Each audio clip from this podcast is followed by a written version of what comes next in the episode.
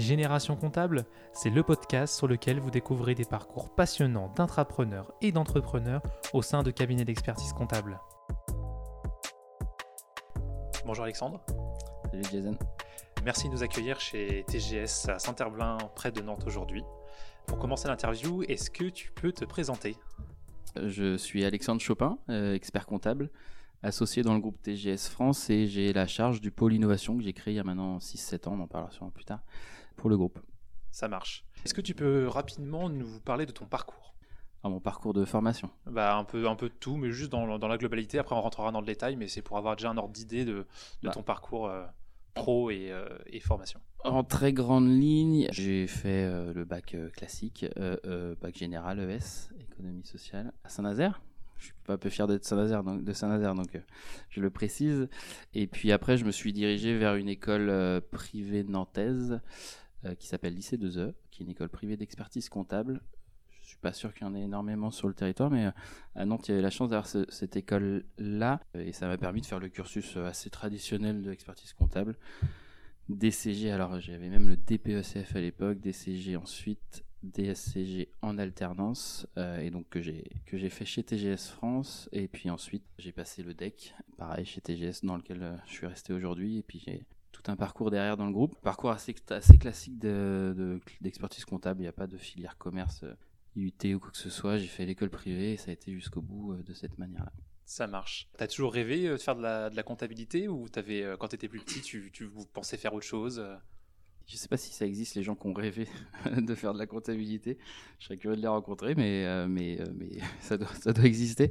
Non, moi, je, je en fait, c'est marrant jusqu'à jusqu'à je pense un mois avant la fin de mon bac, je savais pas forcément où j'allais aller non, j'en ai pas rêvé. Euh, j'ai fait, j'ai rêvé de tout un tas de choses comme des gens un peu classiques, de faire, de faire des écoles de commerce, de faire du, cinéma, de faire euh, de la radio, de faire plein de choses comme ça, mais pas de la compta. Et en fait, c'est, euh, je sais plus si c'est en cours d'année de dernière année de bac où il y a les fameux salons étudiants euh, que tu as et qui a sur Nantes. Je sais même pas comment il s'appelle ce salon, mais voilà, c'est comme ça en faisant le tour des écoles, j'ai rencontré lycée 2 heures, comme quoi ça marche. J'ai rencontré le directeur, une prof et puis sûrement des élèves et puis ça m'a branché. Donc c'est comme ça que je suis allé dans le cursus, mais en fait j'en ai pas pas du tout rêvé avant ça et je me suis même je pense aventuré dans ce sujet-là sans savoir ce que j'allais vraiment en faire et, surtout sans savoir ce que j'allais que j'allais faire ces choses-là de ce que je fais aujourd'hui en fait. Hmm. Ok. Et quand tu étais étudiant euh, ou euh, enfin plus jeune, euh, tu étais quel type d'élève? Plutôt le, le le studieux, le, le, bavard j'étais pas du tout le studio, malgré le fait alors que j'ai un an d'avance quand même, donc euh, on peut le préciser, je suis fier, mais ça s'est passé en CP, donc euh, donc euh, ça veut pas forcément dire tu, sais, déjà lire quoi. Voilà, en gros voilà. Mais comme tous les gamins sont les meilleurs gamins du monde, mon gamin sait lire plus tôt que les autres. Enfin voilà, on trouve tous que son enfant est formidable, mais en fait c'est des enfants comme les autres. Et bah moi voilà, j'ai eu la chance de peut-être avoir une prof qui a voulu à l'époque me faire sauter une classe. Donc j'ai sauté mon CE1, mais, mais après, j'étais pas du tout euh, l'élève studieux que j'aurais pu être en, en pensant que j'ai sauté une classe. Au contraire, j'étais celui qui faisait le strict minimum pour avoir la moyenne. Euh, j'étais plutôt celui du fond de la classe, celui qu'on sépare des copains, celui qu'on colle, celui qu'on met dans le coin de la classe, mais quand même celui qui était plutôt apprécié des profs, parce que c'était toujours dans la limite de la. C'était plutôt dans le respect des choses et tout, mais, euh, mais, mais plutôt pas studieux, pas celui qui prend des notes à l'école, pas celui qui révise ses cours avant les exos, avant les. Mais bon, j'ai toujours réussi à me débrouiller pour avoir la moyenne et donner ce qu'il fallait donner au, au dernier moment. Et ça jusqu'au bout du bout. Donc euh, voilà. Ça marche. Tu disais que tu as fait le DPC. DPECF. DPECF, donc c'est le diplôme préparatoire euh, aux examens de comptabilité et de finance peut-être. Donc ça c'était les anciens diplômes qui n'existent plus aujourd'hui. Euh. Exactement. En fait c'était euh, deux mémoires en un an. C'était même avant le BTS de mémoire. Donc honnêtement je sais pas. C'est peut-être pour ça qu'il a été supprimé. D'ailleurs je sais pas quelle était son utilité. Sûrement de donner quand même un premier niveau de diplôme post-bac euh, qui permettait d'avoir en un an un premier diplôme, mais je l'ai même loupé. D'accord. Euh, et je l'ai loupé, et du coup je l'ai jamais eu parce qu'il a disparu avant que je le réussisse. Donc, euh, mais après, tu passes vite au DCG qui est aujourd'hui connu, qui est, qui est le bac plus 3, quoi. Yes. Donc DCG, ensuite DSCG. Pourquoi tu disais que tu l'as, tu, tu l'as fait en alternance Pourquoi avoir choisi de le faire en alternance? Alors, je l'ai choisi et, et, pas choisi en la fois. C'est-à-dire que c'était l'école qui le proposait. Par défaut. Alors moi j'ai trouvé ça super et encore plus avec le recul aujourd'hui de se dire que c'est vraiment quand même l'alternance euh, quelque chose de, top pour, pour, permettre de commencer à avoir un, pied dans la vie pro.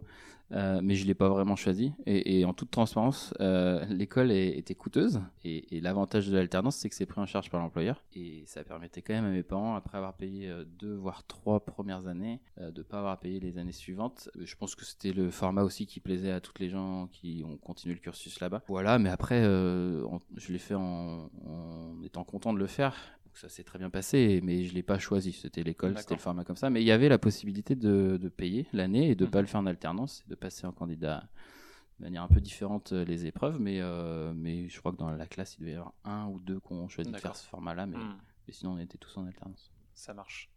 Et donc du coup, tu as fait euh, ton alternance chez euh, TGS France, qui s'appelait à l'époque Sorigor. Pourquoi avoir choisi ce cabinet-là plutôt qu'un autre? Est-ce que c'est comment ça s'est eh passé? bien, va être le plus transparent possible jusqu'au bout. Euh, je sais pas si on choisit. En fait, euh, c'est, je, suis pas du tout fan de, tout ce qui est destiné, destin ou quoi, mais des fois, quand on prend un peu de recul, euh, c'est, marrant de s'y pencher. J'ai fait plein d'entretiens dans plein de cabinets différents, de tailles différentes, des cabinets de 2 ou 3 personnes, des cabinets de 10 personnes, des cabinets de 30. J'ai été recalé de la plupart parce que j'étais avec mes, en concurrence avec mes amis en fait, et vu que j'étais pas celui qui avait les meilleures notes, je pense que c'est aussi ce qui a dû jouer, et pas celui qui avait les meilleures euh, remarques ou commentaires euh, des profs. Mais en fait, c'est pas grave, parce que je pense qu'en plus, avec le recul, c'est vraiment des structures dans lesquelles je me serais peut-être un peu moins épanoui, qui correspondaient moins à mon tempérament. Et du coup, je suis rentré chez TGS, donc anciennement Sorégor, à Sorégor du coup à l'époque, à Saint-Nazaire, déjà parce que et je pense que ça se passe souvent comme ça. Euh, un ami de mes parents euh, connaissait euh, donc Anthony Pérez qui m'a recruté, que aujourd'hui un de mes associés. Qui, je remercie de m'a recruté à l'époque, qui m'a recruté à Saint-Nazaire. Et en fait, ça a fité direct entre nous. mais j'ai même commencé mon alternance un mois plus tard que tous mes amis parce que j'étais à la bourre totale. Donc j'ai commencé en novembre au lieu d'en octobre. Et, voilà. Et puis bah, après l'histoire euh, est celle euh, qui s'écrit derrière, mais en fait, euh, j'ai pas vraiment choisi ce rigor plus que ça, si ce n'est que ça a complètement matché avec Anthony, qui m'a recruté à l'époque, et voilà, avec qui on avait, on avait, on avait pas mal d'affinités, on avait, je pense, détecté l'envie de bosser ensemble, mais voilà, j'ai pas forcément choisi une grosse structure. Par contre, ce que j'avais choisi, c'est de pas aller chez les bigs, contrairement à d'autres, c'est que c'était un choix personnel, il n'y a pas de jugement de valeur là-dedans, mais je sais que je m'y retrouverais je me serais retrouvé euh, assez peu en fait euh, d'aller dans des dans des grosses grosses machines. TGS c'était un peu le compromis entre les deux. Euh, enfin Sorégor c'était un peu le compromis entre les deux et, pas de regret au contraire d'avoir choisi ça. Super.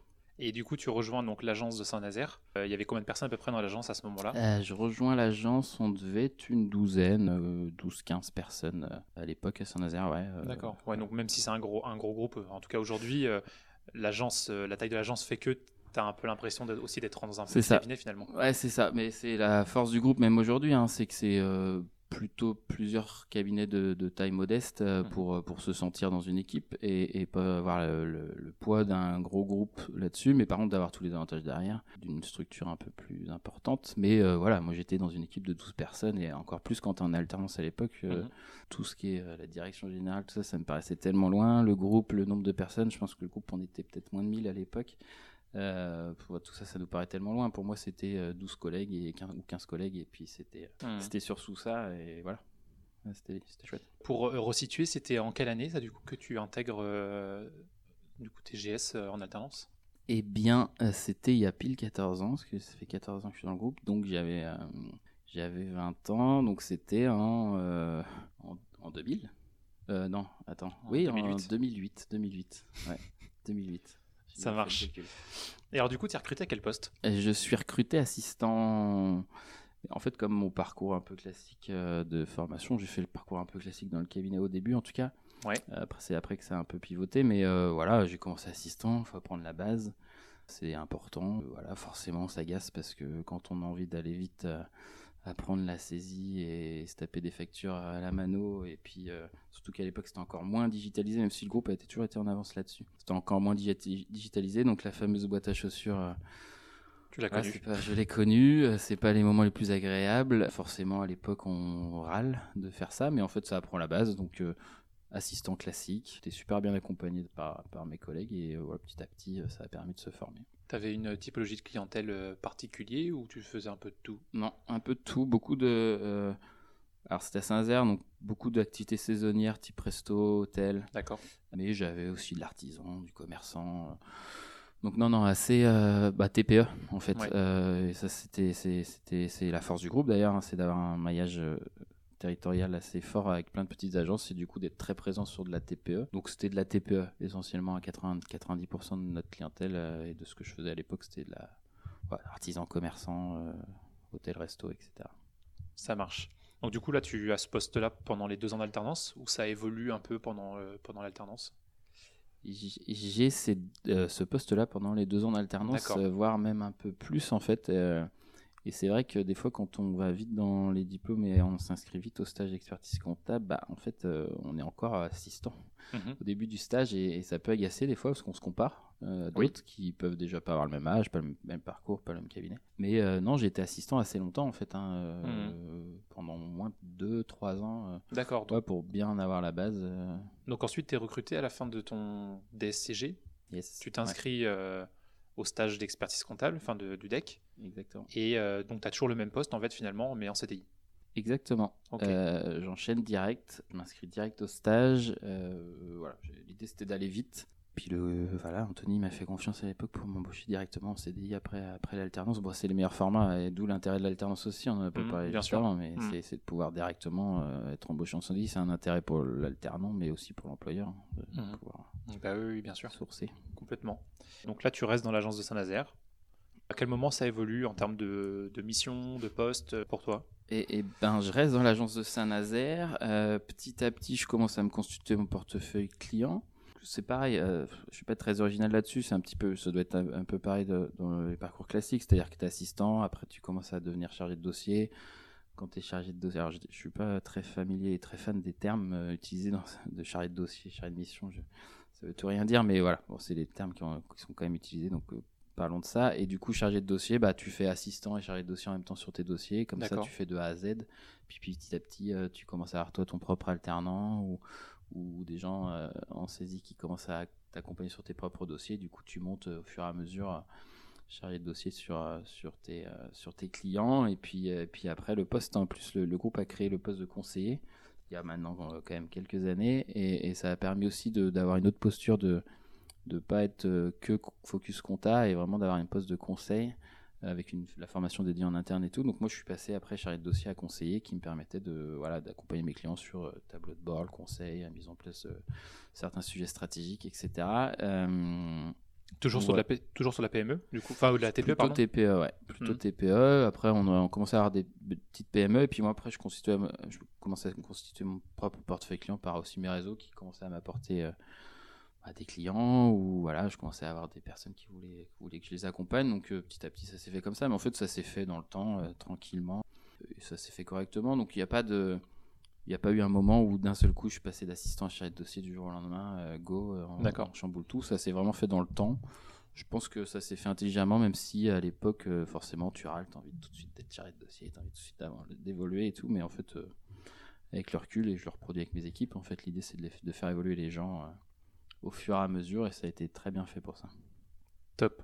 Et donc là, donc, on poste de conseiller, tu étais aussi sur l'agence Saint-Nazaire, toujours au même Ouais. endroit. Exactement, l'agence de Saint-Nazaire. En fait, j'ai été à l'agence de Saint-Nazaire jusqu'à euh, jusqu'à la euh, quasi fin de mon deck, en fait, c'est expert comptable stagiaire, donc les trois ans après l'alternance, enfin après, après l'alternance, ouais. Agence de Saint-Nazaire, et ça a commencé à pivoter euh, avant la fin des trois ans. où J'avais envie d'autre chose, donc j'ai été euh, ouais, conseiller jusque- jusqu'à euh, ouais, euh, jusqu'à la fin de mon deck, enfin de mon, mon, mon, Ton stage? mon stage d'expertise comptable. D'accord. Tu l'as fait en trois ans ton stage? Je l'ai fait en trois ans. Ouais. Je l'ai fait en trois ans. J'ai voulu enchaîner euh, et j'ai enchaîné directement le deck euh, pour pas perdre de temps. voilà. C'est un diplôme, de toute façon, il faut enchaîner, à mon sens, euh, parce qu'après, il y a des histoires de vie qui font que tu commences à avoir des enfants, tu commences à t'installer, tu commences à avoir moins de motivation, tu commences à avoir Mhm. aussi beaucoup de temps au niveau pro, donc tu as moins de temps à passer sur, sur le diplôme. Donc, moi, j'ai tout enchaîné. Donc, trois ans de stage classique et puis euh, le, le mémoire et, et le deck, les écrits l'année d'après. Ça marche. T'as fait quel, t'as pris quel sujet euh, pour ton deck Pour bah, c'est là que ça a pivoté en fait. J'ai euh, passé mon mémoire donc sur ce que je fais aujourd'hui en fait. J'ai fait mon mémoire sur la création d'une offre dédié à l'innovation pour un pôle enfin pour, pour un cabinet d'expertise comptable. D'accord. Donc vraiment. comment ça t'est venu ce sujet-là? Alors c'est là où c'est un peu plus particulier en fait. c'est venu. Ah, c'est l'avantage d'un groupe comme TGS, c'est qu'il y a plein d'opportunités et que à l'époque à Saint-Nazaire, je commençais moi à avoir fait le tour, à m'ennuyer un petit peu.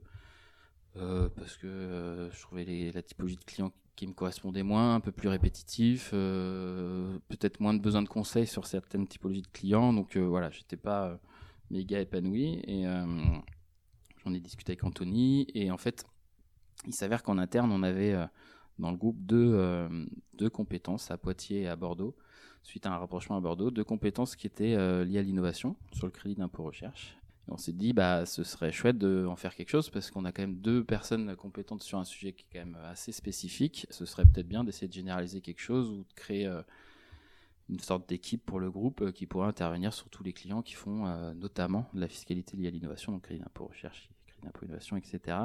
Et donc, euh, c'est là à l'époque où on m'a parlé de ça, Anthony m'en a parlé, et j'ai tout de suite euh, sauté sur l'occasion pour me dire bah oui, ça m'intéresse, pour, pour le Grand Ouest et notamment Nantes, euh, d'être le référent sur ce sujet. Donc, on a créé une petite équipe à trois au début sur, sur le sujet de l'innovation, et ça a été une double opportunité. Déjà une opportunité pro de pouvoir faire quelque chose dans le groupe et une opportunité euh, perso qui était euh, trouver un sujet de mémoire. Et du coup, bah, j'ai commencé à me dire qu'il y avait peut-être un sujet autour de l'innovation à, faire. Le sujet me passionnait à titre personnel parce que le côté startup innovant euh, c'est quand même hyper enthousiasmant de, rencontrer que des gens qui veulent changer le monde, euh, des nouvelles technos, euh, des nouveaux projets. Voilà, c'est assez stimulant. C'est un projet, c'est que des projets passionnants souvent, des gens passionnants. Et en plus, ça commençait, c'était il y a quand même 7 ans, ça commençait à être vraiment les débuts de ce qu'on entendait dans les écosystèmes, notamment à Nantes, sur les premières startups, les, premiers, les premières boîtes innovantes. Et, donc, il y avait un, un, coup à faire, en tout cas un virage à prendre, ou une opportunité, en tout cas, de se distinguer des autres et d'aller sur des typologies de boîtes euh, qui étaient un peu différentes de ce qu'on avait l'habitude d'accompagner, de se différencier et puis en plus voilà de lier l'utile à l'agréable en faisant des en accompagnement en accompagnant quelque chose qui euh, stimulait intellectuellement. Mmh. Donc voilà comment ça s'est venu qu'on a commencé à discuter avec euh, ce petit groupe de travail et c'est là où j'ai commencé à moi imaginer ce que pouvait être une offre innovation et donc en faire en faire le sujet de mon mémoire. Ok, super. Donc là, à ce moment-là, du coup, euh, au moment de, créer cette équipe innovation, tu viens à Nantes.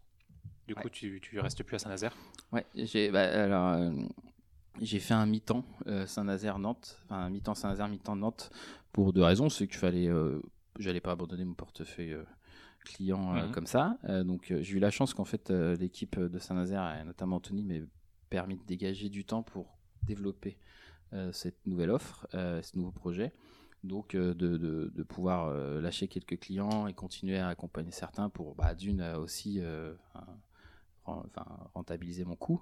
c'est tout simple, mais à un moment donné, il faut quand même bon sens. Hein, c'est que je pouvais pas être à 100% non plus dédié à un projet comme ça, alors que j'étais pas encore diplômé, que j'étais tout jeune dans le groupe. Mmh, voilà, donc ils m'ont fait la confiance, mais il fallait aussi quand même que je puisse avoir un petit portefeuille client. mais ouais, mi-temps à Nantes pour commencer à à imaginer l'offre, à rentrer dans les réseaux, à participer à tout un tas d'événements euh, euh, tout seul au début, de commencer à rencontrer des gens, participer à des, à des voilà des, des, événements liés à l'innovation, des mhm. cocktails, des choses qui te permettent de te sensibiliser au sujet.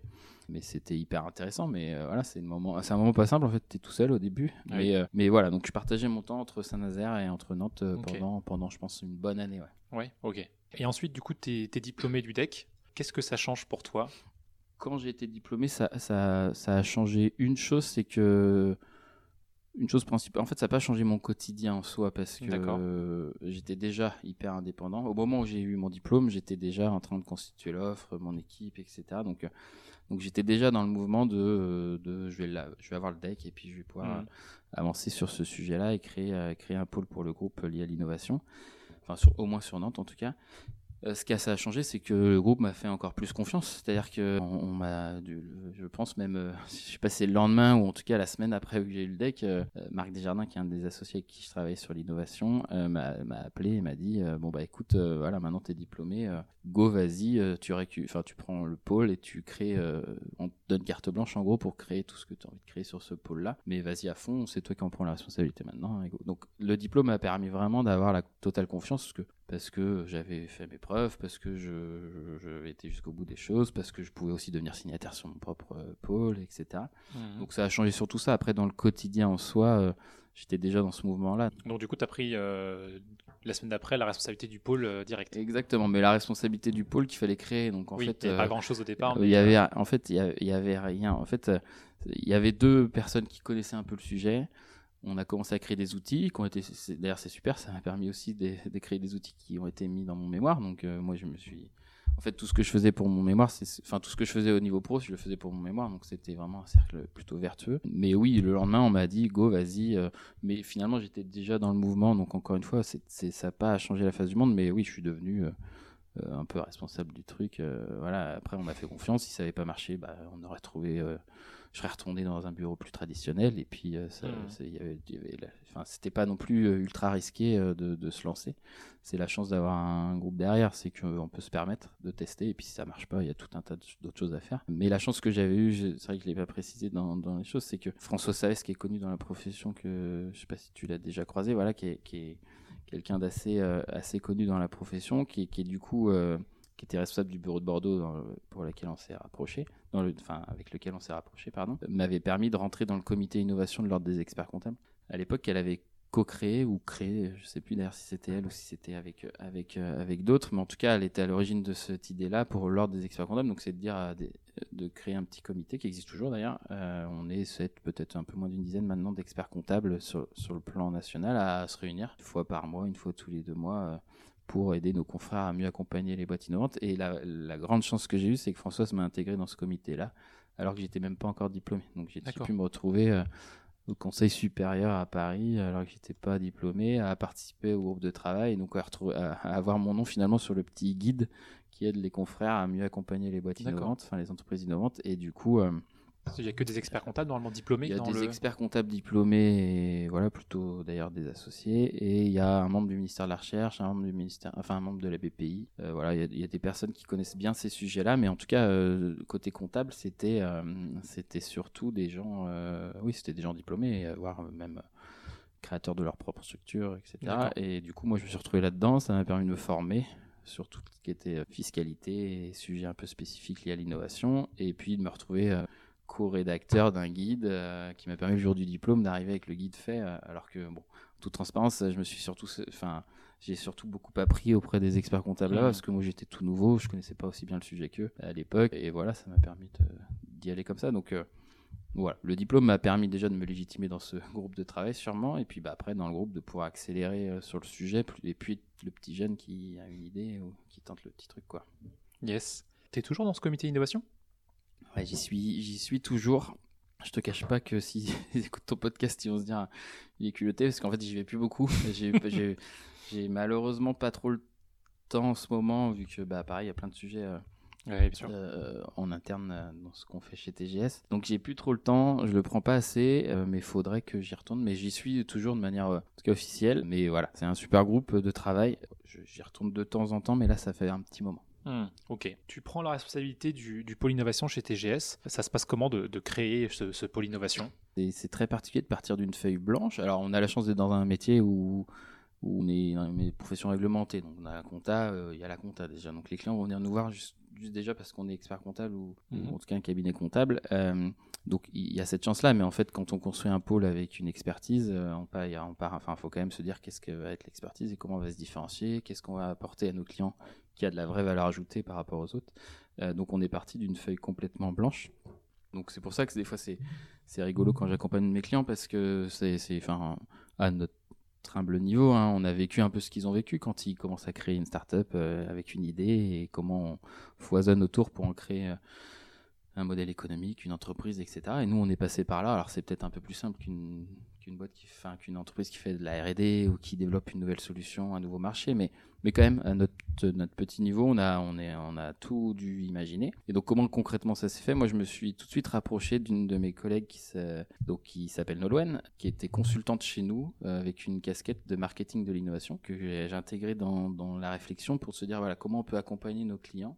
Aujourd'hui, pour la petite parenthèse, Nolwenn a elle a co-créé, elle est directrice générale aujourd'hui de Life, qui est quand même une des plus belles startups, euh, ne peux pas parler de start-up aujourd'hui, hein, ils sont cotés en bourse et voilà, qui est, un des futurs leaders, je pense, mondiaux sur l'hydrogène, la production d'hydrogène. Donc voilà, c'est top. Et du coup, Nolwenn m'a aidé au tout début de l'offre innovation à imaginer comment on pouvait accompagner les clients innovants sur ces sujets-là, mais euh, pas en se cantonnant juste. Moi, c'était le constat de départ, c'était de se dire c'est bien, on sait faire du crédit d'impôt recherche. Et encore, on sait le faire parce qu'on est financier, mais on n'est pas technicien, donc il y a une partie mhm. du crédit d'impôt sur lequel on ne peut pas vraiment accompagner nos, nos clients.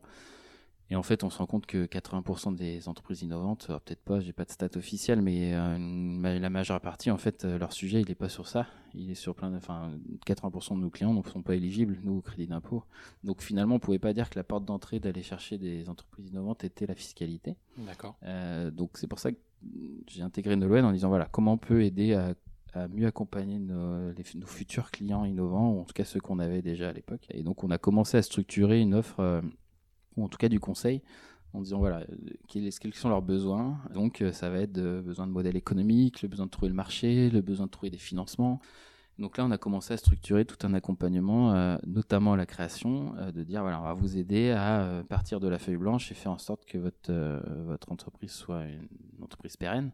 Et donc d'imaginer avec vous la stratégie de développement de l'entreprise, le modèle économique, la stratégie d'embauche, la vision, euh, le prévisionnel bien entendu, et donc la stratégie de financement qui découle de tout ça. Donc euh, Nolwenn, c'était ça qui était super, c'est que vu qu'elle était consultante, elle avait tout un tas d'outils euh, d'animation et de créativité qui aidaient les clients à mieux réfléchir à ça. Donc très vite, on a mis ça en place en se disant, bah, voilà, on va accompagner nos clients à la création sur, sur ça, parce que leur vrai besoin, en fait, il est là, il est de trouver les premiers clients et de sortir leurs produits et de faire du business. Hmm. Il n'est pas forcément d'obtenir un crédit d'impôt recherche, hmm, bien sûr. même si ça fait partie du job de savoir ça. Donc voilà comment on est parti du, de ça.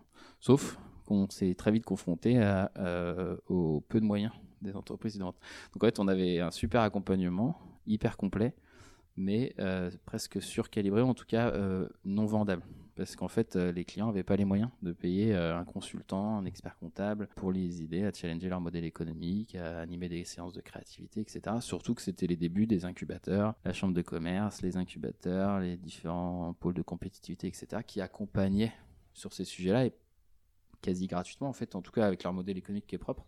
Donc on se retrouvait confronté euh, aux concurrents, à nos potentiels partenaires. Et puis euh, surtout, on n'arrivait pas à le vendre. Enfin, voilà. Donc c'était euh, voilà comment on a démarré en fait. Ça marche. Et alors du coup, les premiers clients, ils, arrivent comment En tout cas, ceux qui, qui, arrivent après à la création de, ce pôle innovation? Parce que j'imagine qu'il y a peut-être des clients existants chez TGS qui sont arrivés dans le pôle innovation de par le fait qu'ils étaient déjà entre guillemets innovants, mais c'est ça. Alors il y a eu la grande utopie, effectivement, de se dire, bah tiens, on va monter un pôle innovation, donc on va aller voir tous les collègues ou les copains, euh, en disant, bah tiens, dès que vous avez une entreprise innovante, soit dans votre portefeuille, soit dans vos prospects, bah vous nous l'envoyez. Ça marche pas. Euh, ça marche pas, ça. Euh, ça marche pas parce qu'en fait, les, les, collaborateurs, et je le comprends, hein, sont attachés à leurs clients. Donc en fait, ils veulent pas s'en séparer, c'est normal. Donc en fait, ils ont beaucoup de mal, surtout au début quand on doit gagner en légitimité. Euh, tu as toujours la crainte de dire ah, tiens je suis t'envoyer un client mais est-ce que tu vas bien l'accompagner euh, voilà aujourd'hui t'es pas forcément légitime sur ton truc tu commences les prospects bah on veut se les garder parce que nous on veut que notre bureau grossisse etc donc en fait il a fallu se faire soi-même parce que euh, c'est normal en fait c'est humain hein. les gens sont très attachés à leur bah, à leurs clients ou en tout cas à leur leurs partenaires, entourage, etc. Donc en fait, ils vont pas nous recommander, et surtout quand on est en train d'essayer de gagner en légitimité. Donc en fait, ça n'a pas, pas marché comme ça. Donc comment les premiers clients sont venus? C'est euh, à force de faire du réseau, de, un an, deux ans, trois ans de réseau, euh, de commencer à se faire identifier auprès de certains partenaires, de commencer à avoir des partenaires officiels, de commencer à se faire référencer auprès des banques qui commençaient aussi à créer leur pôle innovation en même temps que nous. Donc, euh, donc ça c'est top, on a pu tisser des liens assez forts avec, avec les référents innovation des banques parce qu'ils ont démarré en même temps que nous, donc on s'est aidé en fait, parce qu'eux ils avaient besoin de se faire connaître, et nous aussi. Donc il y a eu ça, il y a eu, bah, à force de faire des cocktails où tu vas tout seul et que tu connais personne, bah euh, après, tu vas à l'événement et puis tu repères une personne que tu connais. Et puis la fois d'après, bah, une deuxième, une troisième. Et puis petit à petit, ça se fait, euh, ça se fait comme ça. Donc là, tu commences à avoir tes premiers clients, euh, tes premiers clients qui te recommandent. Enfin, on est dans un métier où là, je pense qu'on n'apprend rien à personne. on est beaucoup recommandé par nos propres clients. Donc c'est comme ça que ça s'est fait. Donc euh, voilà, c'est sûr que les tout premiers clients, ça a mis du temps. Et puis c'était euh, quand on avait un client par mois, tu étais content. Un client tous les 15 jours, tu étais content. Et puis bah, aujourd'hui, on a un rythme beaucoup plus, beaucoup plus soutenu. Mais voilà, fallait, euh,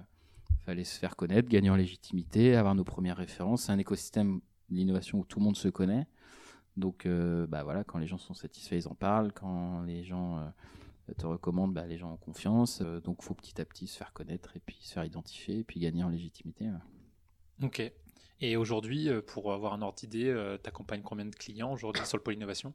Alors euh, aujourd'hui, en fait, le, le- on a créé le pôle innovation à Nantes Oui. au départ. Donc quand, quand j'ai créé le truc avec Nolwenn, on allait voir le comité opérationnel qui nous a dit, monte- un peu comme un réseau de franchise, créer d'abord sur Nantes, on voit si ça fonctionne, et ensuite on duplique. Donc là aujourd'hui sur Nantes, euh, qui est le pôle historique, aujourd'hui on est en train de, de mettre en place des pôles un peu partout en France. On est à entre 350 et 400 clients euh, qu'on accompagne au quotidien. Donc sans parler ceux qui ont fonctionné, ceux qui sont partis euh, parce qu'ils ont vendu ou parce qu'ils ont ils ont malheureusement liquidé, etc. Donc je sais pas, on a accompagné je pense entre 5 et 600 clients depuis depuis le début du pôle nantais et là en ce moment on accompagne entre 350 et 400 clients euh, au quotidien.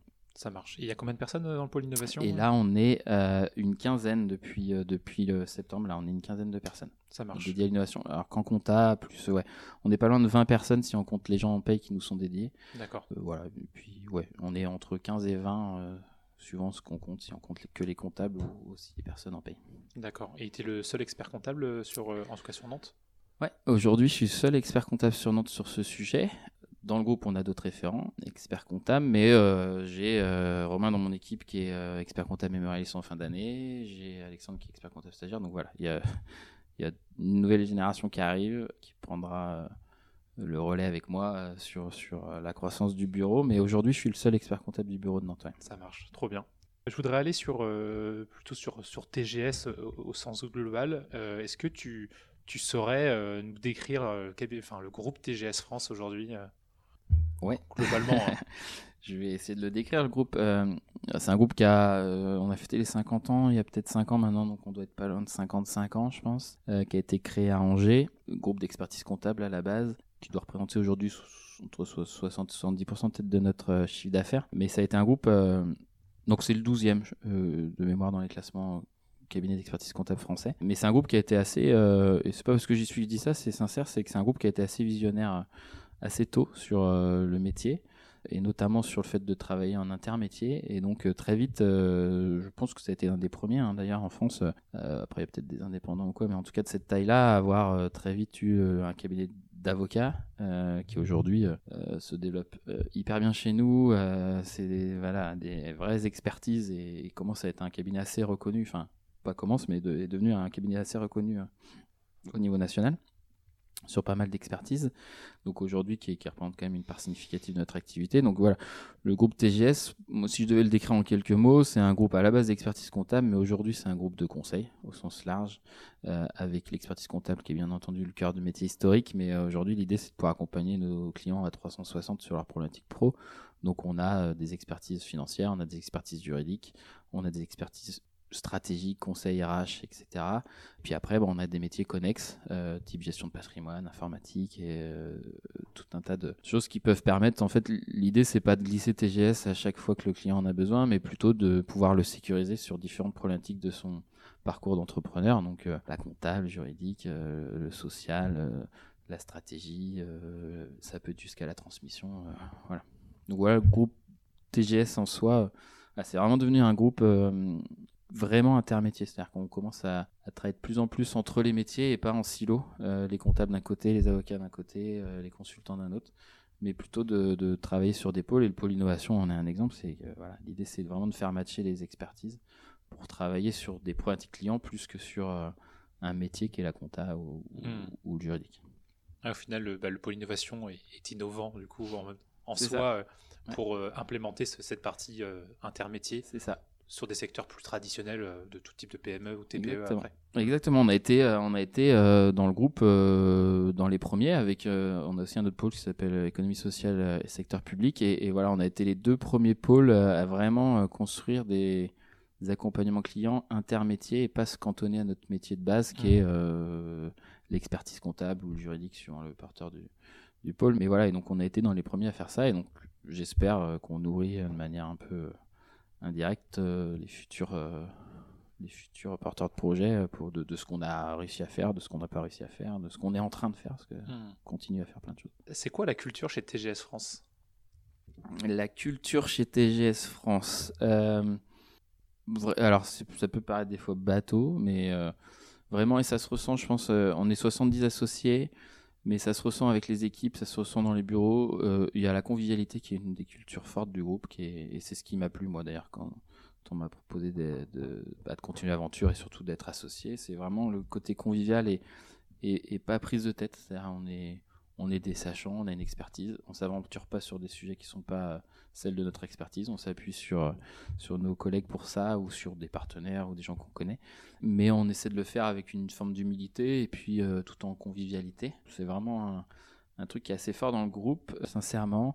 Et, puis on est vraiment des experts, c'est-à-dire qu'on a des experts sur différents sujets et on, s'adosse vraiment sur des gens pointus. Donc l'expertise est vraiment dans l'image du groupe. Voilà, convivialité. Et puis l'esprit d'équipe, je pense qu'on peut, on parler d'esprit d'équipe parce que travailler avec des gens qui ont des cultures différentes euh, et, des expertises et des manières de fonctionner différentes, c'est pas forcément simple. Des avocats, des experts comptables, des consultants, je peux dire que c'est pas des gens qui sont à la base faits pour fonctionner d'une manière euh, simple ensemble. Donc il faut chacun il faut y mettre du sien, il faut avoir envie de bosser ensemble. La convivialité est, un des facteurs qui fait que ça fonctionne et, euh, et l'esprit d'équipe, quoi, l'esprit de vouloir travailler euh, ensemble et d'aider vraiment le client et, le client fait partie de l'équipe.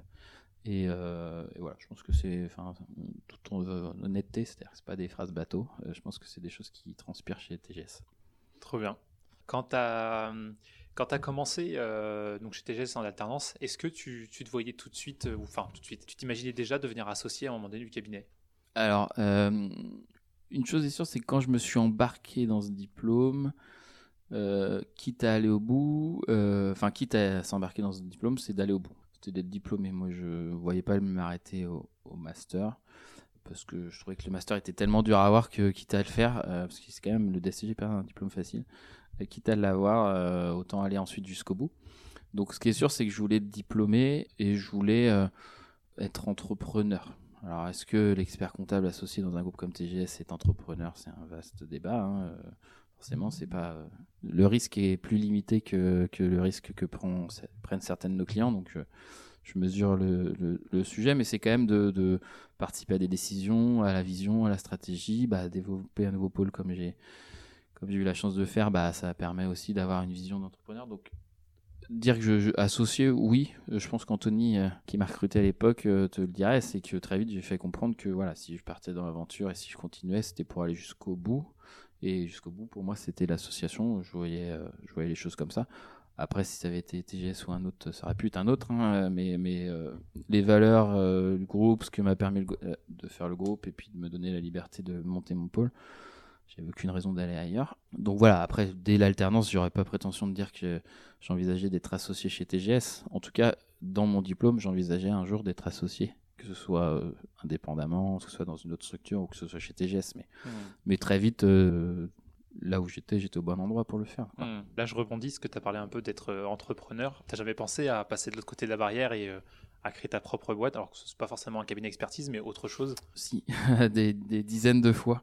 Euh, et, c'est quelque chose qui anime tout le temps, en fait. Forcément, je pense qu'on est tous passés à un moment donné, on a tous eu en tête en se disant, bah tiens, je monte un nouveau pôle, euh, pourquoi je le ferais pas moi-même, plutôt que de le faire avec TGS. Euh, j'ai très vite balayé cette idée-là, parce que le groupe dans lequel je suis, c'était le meilleur endroit pour le faire c'est sécurisant, sa liberté est là, et puis toutes les valeurs dont on a parlé, ou l'image en tout cas que véhicule le groupe, me convenaient euh, très bien. Donc, entreprendre pour monter un cabinet comptable, j'ai assez vite balayé euh, ce genre de choses, euh, parce que ça ne me correspondait pas et que j'étais très bien là où j'étais. Par contre, entreprendre effectivement pour monter un projet, surtout dans l'innovation dans lequel je suis, où on a plein de clients qui nous ont ont des propositions, de, de, se dire bah tiens on peut faire un truc ensemble, est-ce que ça te dit de me rejoindre, est-ce que ça te dit d'entreprendre avec moi? On en a régulièrement. Euh, un peu moins maintenant que je suis associé euh, dans le groupe. Euh, voilà, ils savent que je suis, que je suis bien où je suis, mais mais en tout cas, les propositions n'ont pas manqué et l'envie de le faire n'a pas manqué avec des amis, pareil. Mais en fait, quand ton quotidien, c'est d'accompagner les entrepreneurs et de voir que la face cachée, c'est pas, c'est pas si rose que ça et que mine de rien, on a un quotidien, nous, qui est des fois un peu plus simples, et on vit l'entrepreneuriat à travers eux. le fait d'accompagner, d'être vraiment au cœur de leur activité, de les accompagner vraiment au-delà de la partie comptable, et, que ce soit dans leur stratégie, dans leur vision, etc. J'ai l'impression d'entreprendre avec chacun de nos clients et de vivre le truc de manière assez intense aussi, avec le moins de risques. Donc en fait, je pense que j'ai trouvé mon petit compromis comme ça. Après, oui, forcément, ça trotte dans la tête. je dis pas qu'un jour ce sera une... Enfin, j'ai 34 ans, donc peut-être qu'un jour j'entreprendrai tout seul, mais, euh, en tout cas pas pour faire de la compta. Euh, la compta, là, je la fais dans le meilleur endroit pour moi, je pense. Après, euh, des opportunités peut-être, mais non, c'est quand même un métier. Enfin, entreprendre, c'est quand même partir de zéro et, et d'y aller, mettre son argent perso et de. de, Enfin, c'est quand même, on le voit, hein, c'est pas, on parle des, des succès story, mais à côté de ça, tous ceux qui galèrent, qui, mm. qui galèrent autant sur la vie perso, sur la vie pro la charge mentale, etc. C'est pas si simple, donc euh, voilà. J'entreprends à travers mes clients aujourd'hui, mais oui, ce serait, ce serait faux de te dire que j'ai pas, que j'ai pas eu cette idée-là plein de fois. Ça marche. Est-ce que, alors au-delà de, on va dire de l'innovation au sens large, est-ce que tu as un secteur d'activité que tu affectionnes plus particulièrement que d'autres? Oui, bah, l'innovation c'est très large. Nous on accompagne aussi bien des labos de recherche que de l'objet connecté, que de la machine agricole ou euh, que des sites e-commerce. Donc c'est assez large. Après, ce qui anime le plus en ce moment, c'est tous les projets avec des dimensions euh, RSE, sociétales, environnementales, sociales. Et c'est passionnant de voir à quel point des gens peuvent entreprendre à ce point-là et mettre, mettre toute leur énergie pour essayer de changer euh, à leur manière un petit peu le monde. Euh, et forcément, euh, ces sujets-là sont un peu plus passionnants, mais ça va aussi bien d'un projet euh, comme Life sur l'hydrogène à des projets dans la santé, détection du cancer du sein, par exemple. On a une cliente là-dedans. Enfin, c'est passionnant en fait de voir à quel point on a des, des personnes qui, à leur niveau, veulent changer le monde. Et donc, voilà, essayer de contribuer à ça à notre, à notre humble niveau, c'est top. Voilà, c'est ce qui m'anime un peu plus. Après j'ai la chance d'être dans l'innovation, donc du coup, euh, le secteur est déjà ultra large et passionnant. Donc tous les sujets sont passionnants. Euh, on, a des, choses qui sont même très drôles, d'autres qui sont euh, qui sont un peu plus sérieuses, d'autres qui sont un peu plus opportunistes. voilà, donc, mais, mais c'est passionnant à chaque fois. Mmh. Ok. Est-ce que tu as un, un, client qui t'a qui t'a particulièrement marqué tout au long de ta carrière, que ce soit dans l'innovation ou ou avant, mais euh, où tu voudrais euh, voilà, une anecdote que tu voudrais partager sur un client euh. Alors, on en a plein.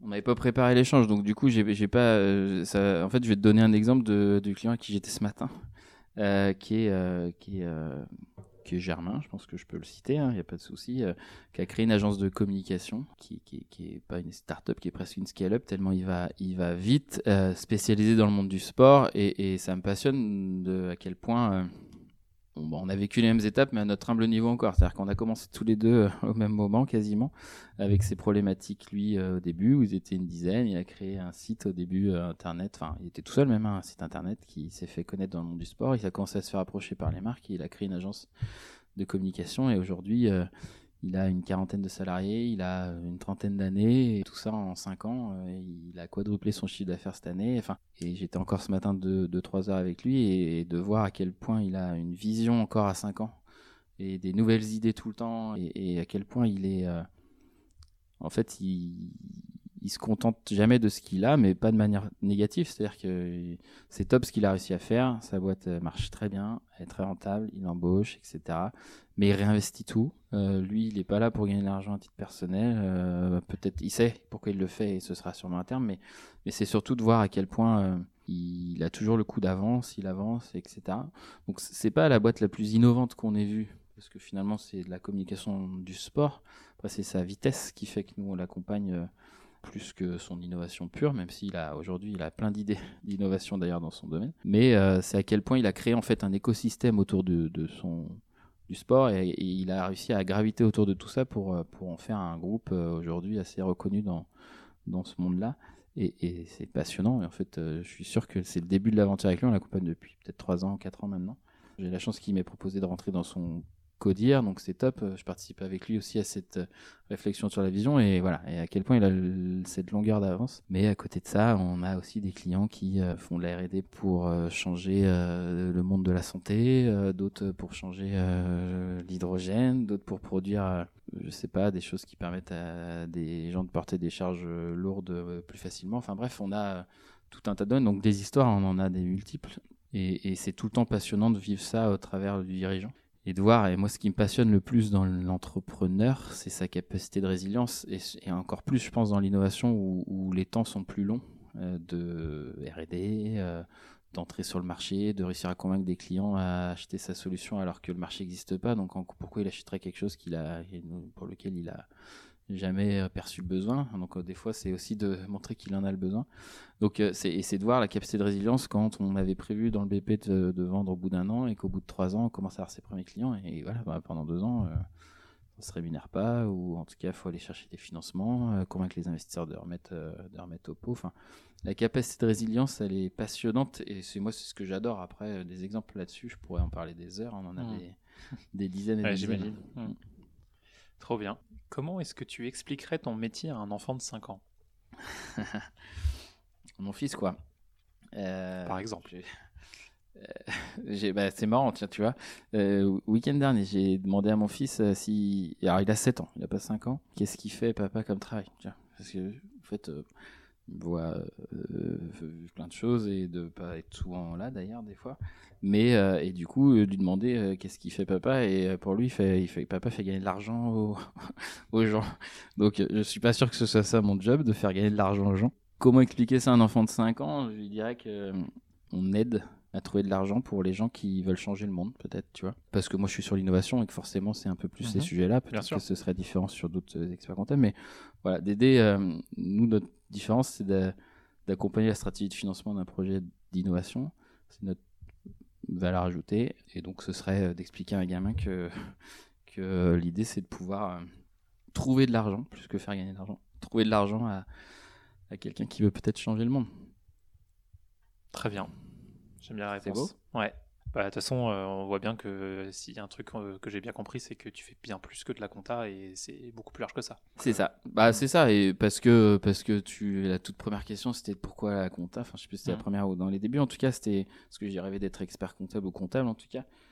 Euh, non. Et au point que c'est, c'est une force d'être comptable ou expert comptable pour accompagner les clients parce qu'on on a culture générale sur plein de choses, on sait culture de nos clients, on peut apporter plein de conseils, mais ce qui est hyper intéressant, c'est d'aller bien au-delà de tout ça. Mm. Et vraiment d'aider nos clients au quotidien et pas se cantonner à notre seul rôle de, de faire des déclarations de TVA et faire un bilan comptable. Ça fait mm, partie du job, mais vraiment de les aider au quotidien sur euh, leur vision, leur stratégie. Donc ouais, on se contente pas au seul rôle de, de comptable. C'est bien. Est-ce que tu es actif sur les réseaux sociaux? Alors, j'ai fut un temps.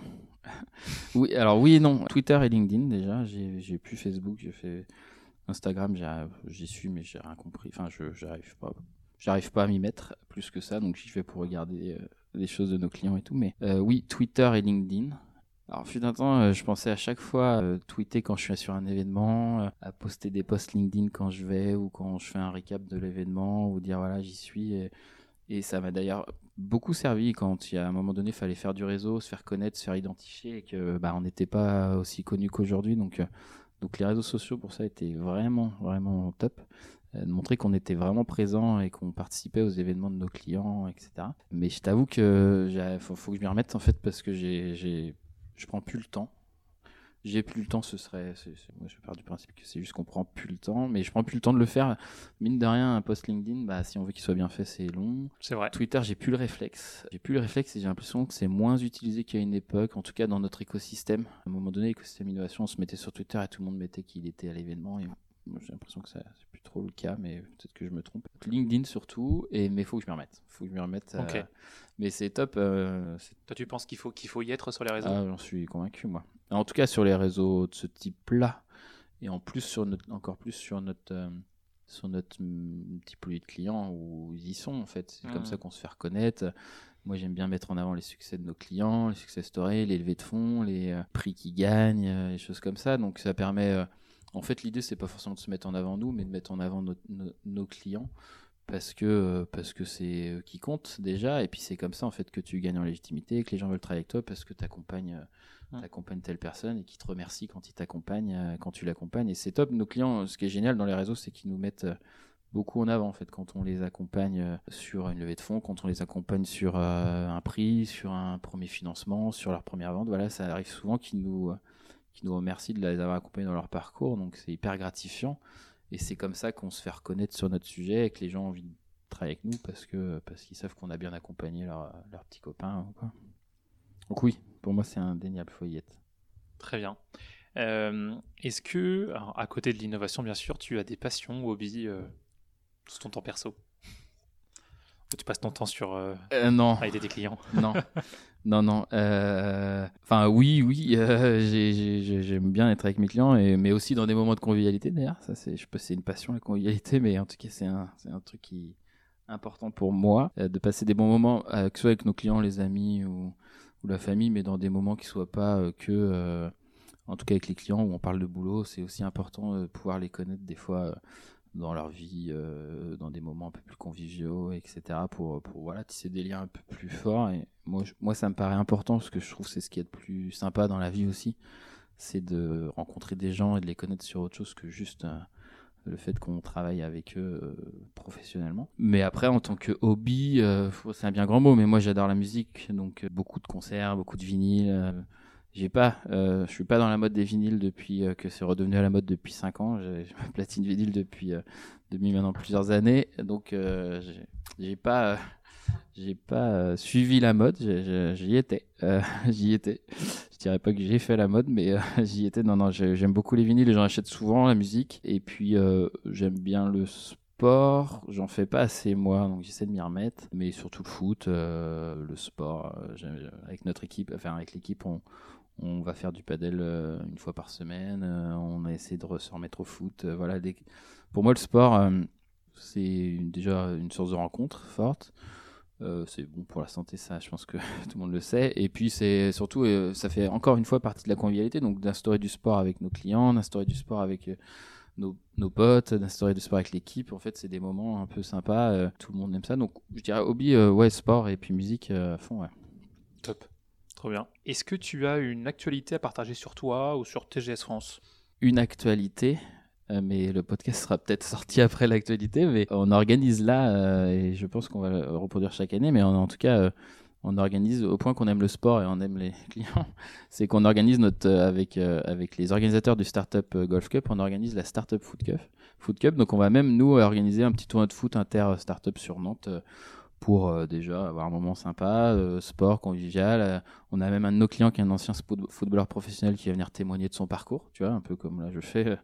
Lui, lui, encore plus passionnant, un parcours d'ancien footballeur pro, d'entrepreneur de, maintenant. Donc ça va être plutôt chouette. Donc voilà, un petit sujet d'actu que je peux dire. J'en ai pas, j'en ai pas d'autres en tête. Les sujets d'actualité, il y en a plusieurs, mais en tout cas celui qui me vient tout de suite. Déjà très bien. C'est le 8 décembre, c'est ça? C'est le 8 décembre. je crois que l'épisode sera déjà sorti. et du coup, ça sera pour l'année prochaine. Ça sera pour l'année prochaine. ça marche. Alors maintenant, j'aimerais parler d'un sujet euh, qui nous tient à cœur chez, chez la Maconta. Euh, c'est la marque employeur. Qu'est-ce que tu fais toi au quotidien, ou du moins TGS France, pour attirer des collaborateurs? Moi, je... C'est marrant que tu en... parles, c'est marrant, c'est normal, c'est votre sujet de prédilection, mais mais tu vois, moi, quand j'ai présenté dès le début le pôle innovation euh, comme projet auprès des associés, euh, donc euh, il y a 6-7 ans au comité opérationnel, j'avais même une slide sur la marque employeur. parce que pour moi, l'innovation, au-delà de la marque tout court, de l'image de marque que peut véhiculer d'accompagner des entreprises innovantes, pour moi, ça véhicule aussi une image de marque auprès, enfin employeur en fait, auprès des, des, RH ou interne ou externe d'ailleurs, parce que moi, je le vois, hein, mes équipes adorent ce qu'elles font euh, parce que euh, accompagnent, euh, encore une fois, ça fait cliché, mais des gens qui veulent changer le monde en fait. Et quand tu discutes avec des, entreprises innovantes, enfin des entrepreneurs qui ont des entreprises innovantes, et ben c'est passionnant de les écouter intellectuellement parce qu'on apprend plein de choses intéressantes parce qu'ils veulent vraiment contribuer à, tout un tas de choses pour changer, le monde et, et ça contribue clairement à la marque employeur. Donc, à mon humble niveau, encore une fois, moi je pense que déjà d'avoir euh, mis en place ce pôle innovation contribue pour le groupe, et on le sait, hein, d'ailleurs on en discute souvent avec mes associés, contribue à la marque employeur parce que ça permet de mettre en avant l'équipe, mettre en avant le type de client qu'on accompagne, mettre en avant le type d'accompagnement que l'on fait, les lieux dans lesquels on va, parce que tu es bien placé pour le savoir, mais il y a des incubateurs, des endroits assez dingues dans lesquels sont nos clients, qui sont magnifiques, qui sont sympas, qui sont dynamiques, dans lesquels il y a des événements, il y a des y a tout un tas de choses intéressantes. Donc, euh, bah, nous, on y va et forcément, c'est toujours hyper sympa quand tu sors du bureau et du cadre pour aller des fois euh, dans, des, dans des écosystèmes de ce type-là.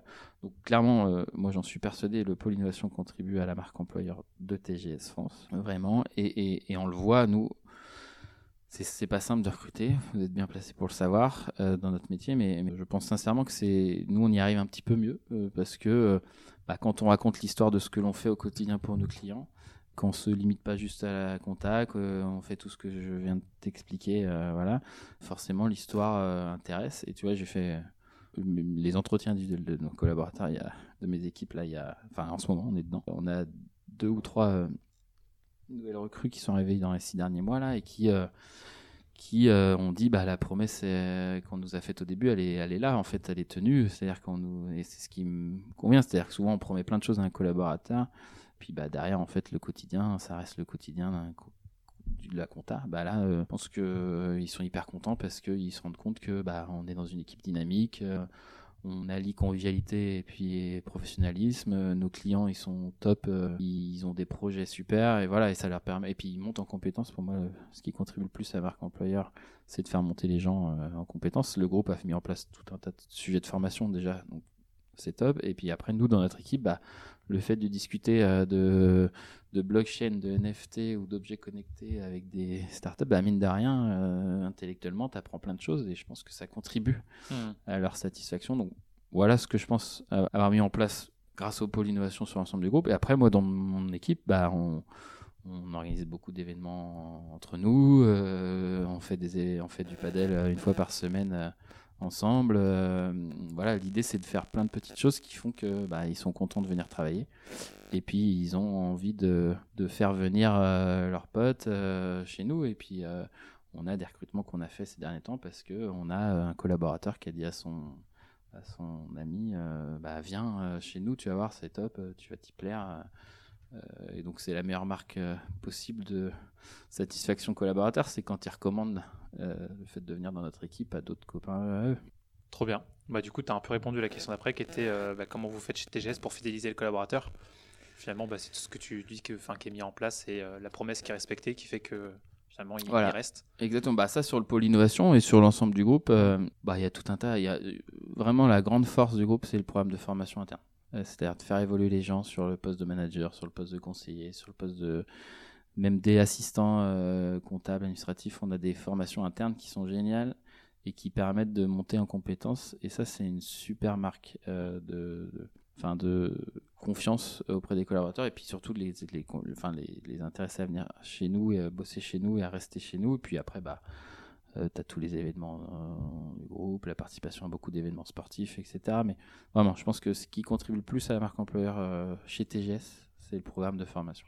Ouais, et puis euh, si je dis pas de bêtises, euh, le groupe TGS, c'est un groupe qui croît aujourd'hui, en croissance, et vu la taille du groupe, il y a plein, de, je pense, de perspectives d'évolution et d'opportunités qui se créent pour, euh, pour les personnes en interne. Exactement. Il y a beaucoup de. Bah, on est 1700 aujourd'hui, je sais plus, on était 1000 peut-être il y a il y a quelques années. Je sais plus euh, à quelle vitesse on a agrandi, mais on va ça, va vite entre la croissance organique et la croissance externe.